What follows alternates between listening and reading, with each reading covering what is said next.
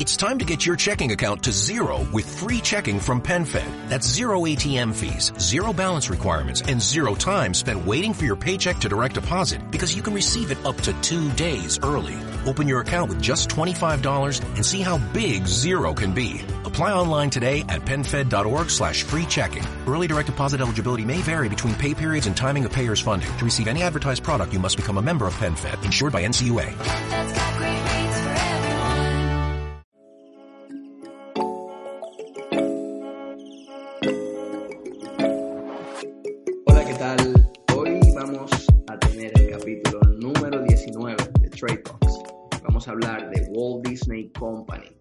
Una de las empresas más grandes del mundo del entretenimiento, gracias a sus casi dos decenas de parques de diversiones, alrededor de 40 hoteles, 80 estudios cinematográficos y más de 10 canales de televisión. Mi nombre es Winston Cordero, stock trader y co-founder de Abacus Exchange. Hola, ¿qué tal? Ernesto Yunes por aquí, co-founder de Abacus Exchange y stock trader. Señores, Nilger Abreu, ingeniero civil, stock trader y pertenezco a la comunidad de Abacus Exchange. Buenísimo. Interesante episodio, ya que muchas personas escuchan Disney, automáticamente en su cerebro se activa una imagen quizá de Mickey Mouse o de la Cenicienta y no se imaginan el gigante de la industria de entretenimiento. No se imaginan todas las canales y fuentes de ingresos que tiene esta empresa. Ni tampoco se imaginan todo lo que tuvo que pasar el fundador para poder lograr tener éxito con esta empresa. Philip, para iniciar el podcast, ¿qué es Walt Disney Company? Muy bien, Winston. Mira, exactamente, cuando te hablan de Walt Disney, eh, a distintas personas le llegan imágenes diferentes. Le pueden llegar Lion King, le puede llegar los parques gigantescos en Orlando, en Orlando los hoteles, eh, los canales de televisión, quizás Alice's Wonderland, esas películas que dieron el inicio, que son más que nada ya heritage de esta compañía. Y sin embargo, es un mass media giant, es una cadena de entretenimiento, de hacer pasar bien, ya sea visual o físicamente, a, sus clientes. Es muy importante saber que esta compañía está detallada en los siguientes, las siguientes maneras. Disney es dueño, número uno, de Lucasfilm. Fue una, una de sus últimas adquisiciones, la cual es dueña de la marca Star Wars.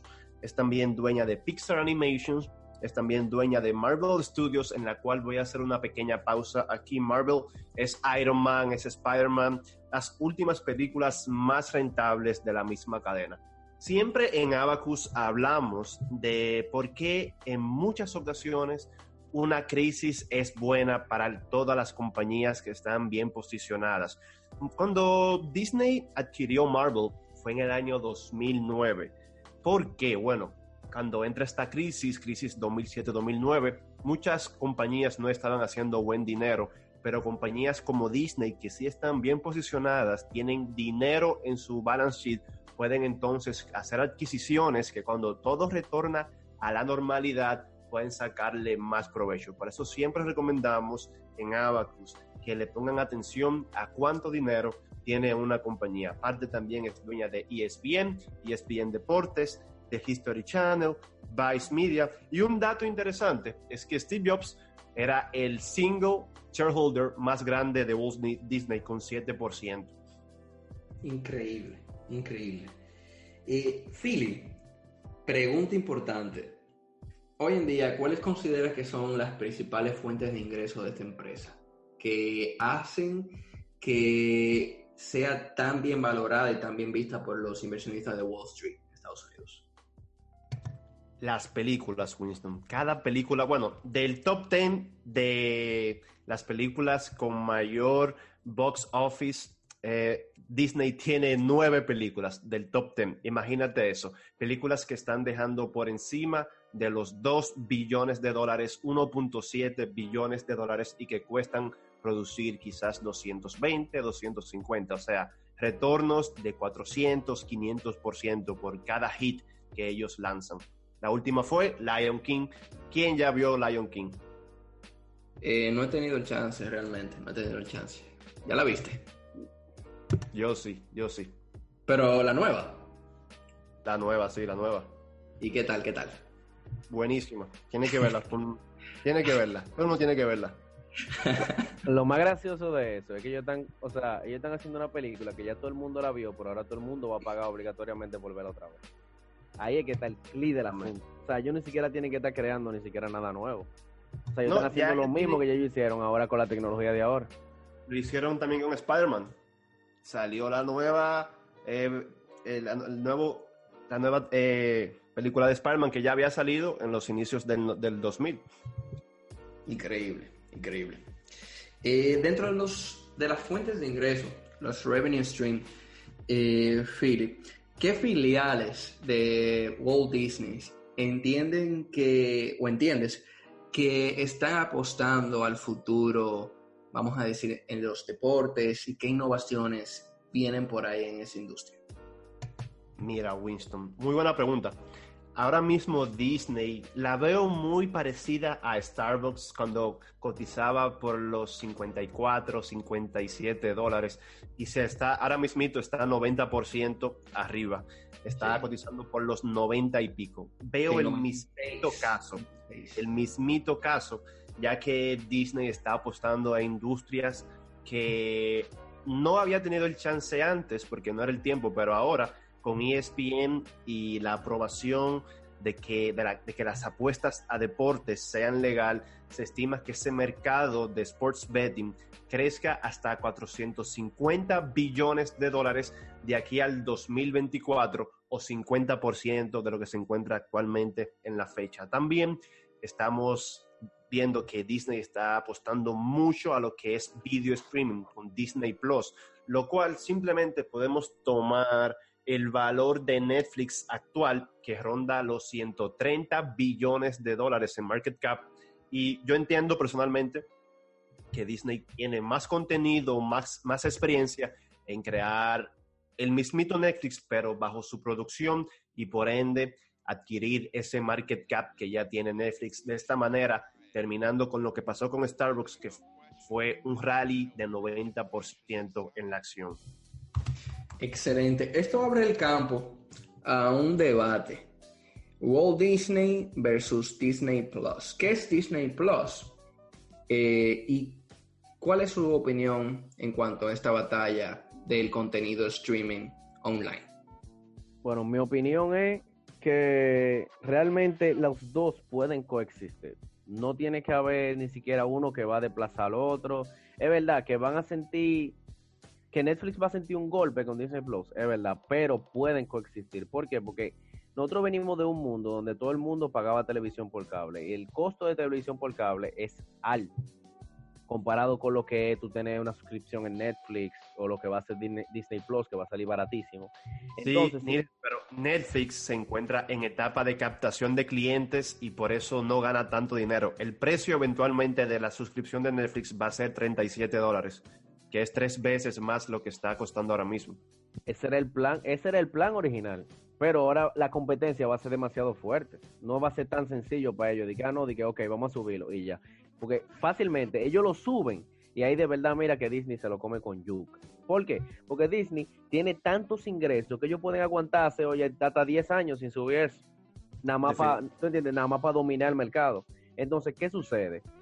Viene al caso de que la única forma de que ellos puedan coexistir es que Netflix, Netflix tiene muy buen contenido y eso es lo que le ha dado el poder ahora mismo, se podría decir.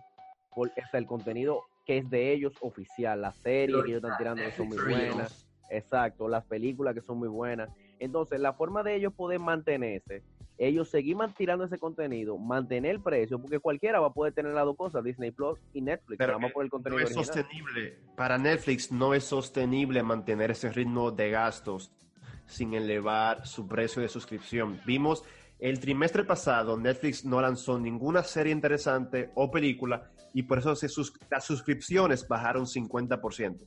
De 5.5 millones de suscriptores que se esperaban, solamente lograron 2.6 aproximadamente, porque no tuvieron un hit. Y cuando tienen un hit es porque invierten mucho y Netflix no tiene esa capacidad de inversión. Por eso las deudas en Netflix están creciendo y creciendo más cada vez. Como tú mismo dijiste, Disney a la diferencia. Si tiene dinero para invertir, tiene el potencial de básicamente bajar al 50% de lo que cuesta Netflix a 7 dólares mantenerse así por 5 años. A ellos no creo que le importe. Entonces, Miren algo ¿cree que interesante. Va a desaparecer? No, no. Sí, para mí se lo lleva o va a ser adquirido en una crisis por Disney o por Amazon. Yo, Siempre. yo creo eso. Creo que Netflix va a ser adquirido por una gigante. Netflix no es una gigante del mundo de la tecnología. Eh, ¿Qué ocurre? Disney Plus sale al mercado en noviembre de este año. Eh, un costo de 6.99 dólares. Eh, básicamente la mitad del plan eh, HD estándar de Netflix. Eh, hay algo interesante. Cuando Disney retiró su contenido original de la plataforma Netflix, Netflix perdió muchos suscriptores. Eh, eso salió en todos los periódicos de Wall Street. De igual manera, Disney tiene algo que le lleva mucha ventaja a, Netflix. Disney es una marca que en la mente del consumidor, desde muy pequeño, ya viene transmitiéndole contenido que no va a poder ser borra- borrado de lo que se llama el top of mind en marketing.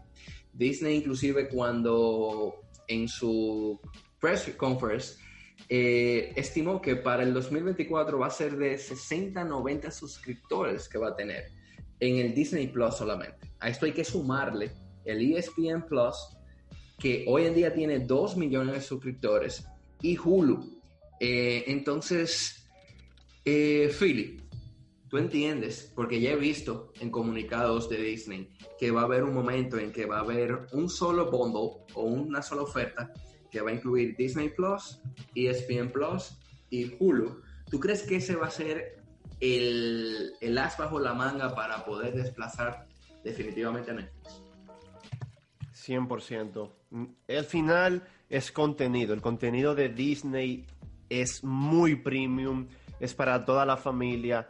Quizás tienen el cash para aguantar cualquier...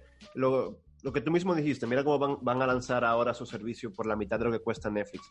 Y más con este bundle, que incluso Amazon también, con Amazon Prime, tiene un bundle donde te dan música, te dan video, te dan delivery en un día y al final Netflix solamente tiene Netflix, no tiene otra cosa. Por Eso eso va a ser nada con Amazon o con Disney. Mira, eso hay que sumarle también que en el primer año de lanzamiento Disney va a incluir 7.500 episodios de programas de televisión actuales y pasados y 500 películas. Eh, según Disney, esto representa casi el 20% del catálogo de Netflix en Estados Unidos. O sea que en el primer año ya, eh, si es por serio películas que Netflix tiene las licencias, eh, Disney va a tener el 20% de esa cantidad. Y entiendo que como tú, ahora hay que darle un punto a la razón a Nija.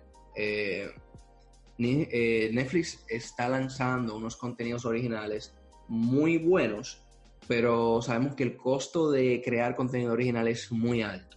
Entonces, el futuro parece que va a ser un merchant acquisition de alguna otra empresa. Eso es lo que- Señores, 21 episodios. Winston me dio la razón. Se lo voy a acordar por los próximos 25 episodios, por lo menos. Señores, Eh, pero algo sí, importante. Ajá, ajá. Algo importante, eh, porque hablamos de Disney, hablamos de la empresa, de cómo divers- diversifica sus, sus productos. Pero, bueno, Disney es el mayor caso de éxito en la historia. Si hablamos de animación y entretenimiento infantil. Eh, pero detrás de esta empresa hay un emprendedor eh, que quizás su trayecto puede ser interesante y puede aportarle mucho a personas eh, en el mundo de los negocios. ¿Qué ustedes eh, han aprendido eh, o qué factores eh, podemos aprender del fundador de Walt Disney? Bueno, Walt Disney.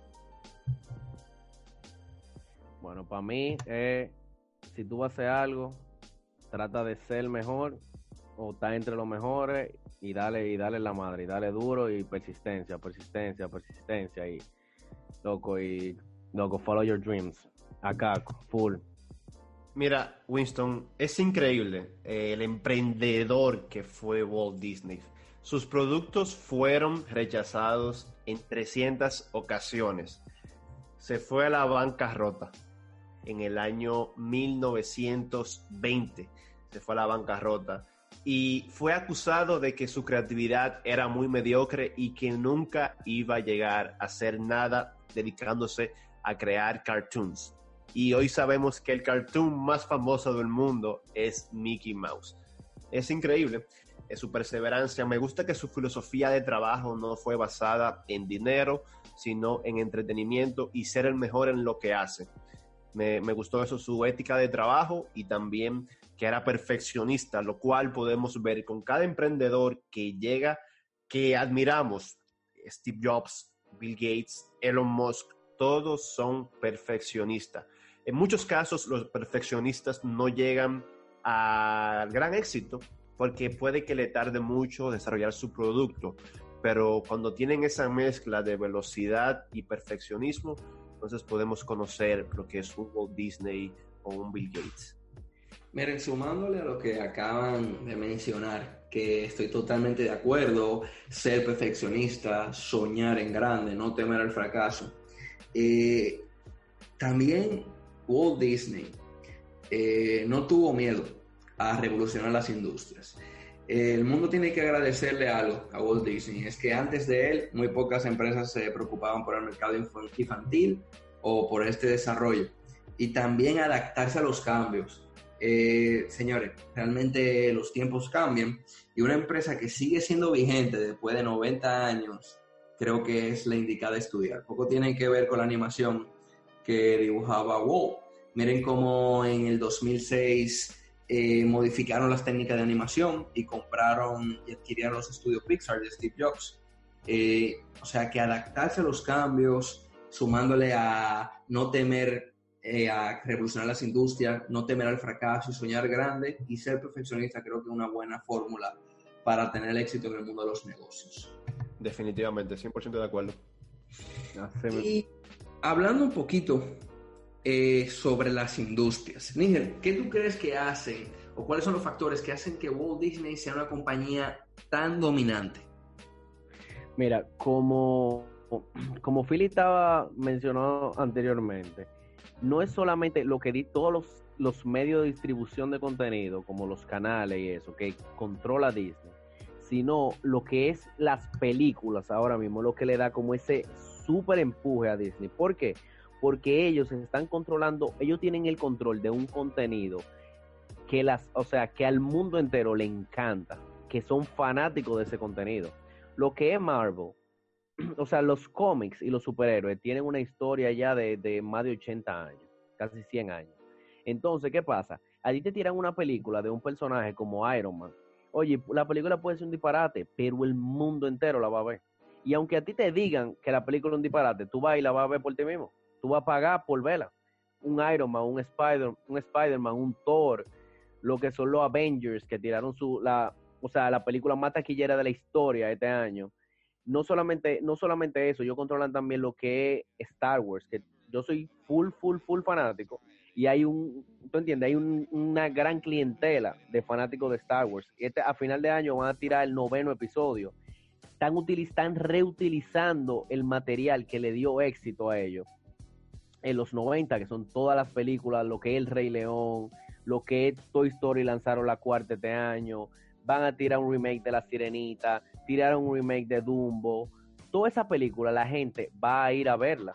Entonces el adulto que la vivió de niño ahora va a llevar a sus niños también a verla. Entonces ellos están utilizando un contenido, ellos están reciclando el contenido, ¿tú entiendes? Ya ellos no tienen, ellos ni siquiera se lo están inventando nuevo. Las mismas historias de las películas de Marvel, ya los cómics están escritos. ¿Tú Sí, que se ha demostrado que el mercado acepta, va feliz a ver una película antigua porque le recuerda a su niñez y lo mismo hace que lo, la fidelidad a visitar los parques, que eh, sabemos que eso es premium allá, una taquilla de Walt Disney, ellos están creciendo sus precios por taquilla, el doble de rápido, creo que crece la, la inflación en Estados Unidos actualmente, cuesta 185 dólares para entrar a Magic Kingdom en Orlando. Y los es- parques le dan a ellos como el 40% del revenue de la los compañía. hoteles. Es increíble. Es, aparte de todo, eh, es de a nivel de real estate están, son los terratenientes top 5 de Estados Unidos y actualmente solamente los parques de Disney son del doble del tamaño de Manhattan o del tamaño de San Francisco. Es una gigante. Y podemos verlo incluso como un ETF, como un Berkshire Hathaway. Tienen más de 30 compañías de la cual son dueños, todas son exitosas, están bien diversificadas, deportes, entretenimiento, hotelería, tienen de todo estas personas. Y actualmente la acción se encuentra a buen precio, está apreciada. Me gusta que las industrias en las, las cuales están indagando, que quieren penetrar, ya lo más difícil para ellos es crear el contenido, el cual lo tienen, solamente necesitan la plataforma de distribución, que para nada con el capital que tienen va a ser un problema. Lo más problemático es tú encontrar un producto que el mercado acepte y ya ellos lo tienen. Y ellos tienen ya lista de películas, o sea, para los próximos cinco años, ellos tienen ya toda la película y todo, todo, todo el, cronograma de todo lo que van a lanzar. O sea, esa gente tan tranquilo. Y ellos saben que la gente vaya a verla. Sí, igual las taquillas de cine están aumentando cada vez más de precio. O sea, están en industria que van en crecimiento totalmente, 100%. Mira, el año pasado, viendo ya la acción, sus ganancias por acción aumentaron 39.61%. Justamente ese precio similar ha aumentado el precio de la acción en los últimos 12 meses. De 100 dólares a 144 que está ahora mismo, o sea, un 44% de crecimiento. Tiene un cash flow admirable, admirable. Antes de ganancias, antes de dar eh, earnings, ah, tiene un un 27% por encima de los earnings. También podemos ver que las deudas que tienen no son para nada alarmantes, apenas 35%. Me gusta su P ratio de 16.5. Yo pienso que la compañía se va a duplicar los próximos meses, eh, quizás 8 o 12 meses. Veo lo mismo que sucedió con Starbucks, lo estoy viendo con Walt Disney actualmente. Excelente. Ya ahí empezaste a hablar un poco de la próxima pregunta que tenía para ti, Philly. Háblame un poco del futuro de Disney y de cómo ves la acción de Disney en el día de hoy, julio 30 del 2019. Mira, número uno, Disney es una compañía que se basa en el consumidor averaje de Estados Unidos. Los parques, las personas lo visitan. ¿Quiénes visitan un parque de Walt, Disney? Visitan familias que los dos están trabajando, padre y madre, y quieren llevar a sus dos hijos a- al parque. Vemos que Estados Unidos está record, record low employment 3.6%, o sea, todo el mundo está trabajando en Estados Unidos y también estas mismas familias pueden viajar y llevar a sus hijos allá, lo cual ya acordamos, como dijo Nilgel, que representa 40% de sus ganancias. Estas mismas también van a los hoteles. Ahora, algo que puede globalizar más la compañía Disney y sostener más su crecimiento es Disney Plus, que es más globalizable. Eh, por decir así, solamente la inversión más grande que tiene Disney es en China y está en París, está en Japón y en- mayormente en Estados Unidos. 85% de su dinero proviene de Estados Unidos, pero ahora con Disney Plus puede convertirse en una gigante global. Aparte de que sí, ya sus películas se transmiten globalmente, pero ahora con esa membresía de fidelidad de 10, 15, 20 dólares mensual globalmente en una economía global que se mantiene creciendo, yo entiendo que Disney es un must have en cualquier portafolio de una persona. Excelente, excelente. A largo plazo, ¿decidirías tener la acción de Disney para el portafolio de Abacus Exchange, eh, Philly? Siempre, no, yo la tengo. La tenemos. Excelente. ¿Y tú, Nigel? Pero claro que sí, claro que sí. Mira, y hay un detalle que me gustaría mencionar. Nosotros lo hemos mencionado ya en varios podcasts con diferentes compañías, y yo sé que yo lo mencioné en un podcast. Todos, todas las compañías grandes se están moviendo al mundo de las suscripciones. Todas las compañías grandes se están moviendo al mundo de las suscripciones, como son Apple, como son Microsoft cuando puso su, su Office eh, ya a nivel de suscripciones, como es Netflix que ha crecido muchísimo, como tal, como también Amazon tiene sus suscripciones, o sea, esa tendencia va a seguir creciendo y creciendo y cada vez vamos a ver más y más y más compañías que son a nivel de suscripción. Excelente. Bueno, hemos llegado al final de este episodio.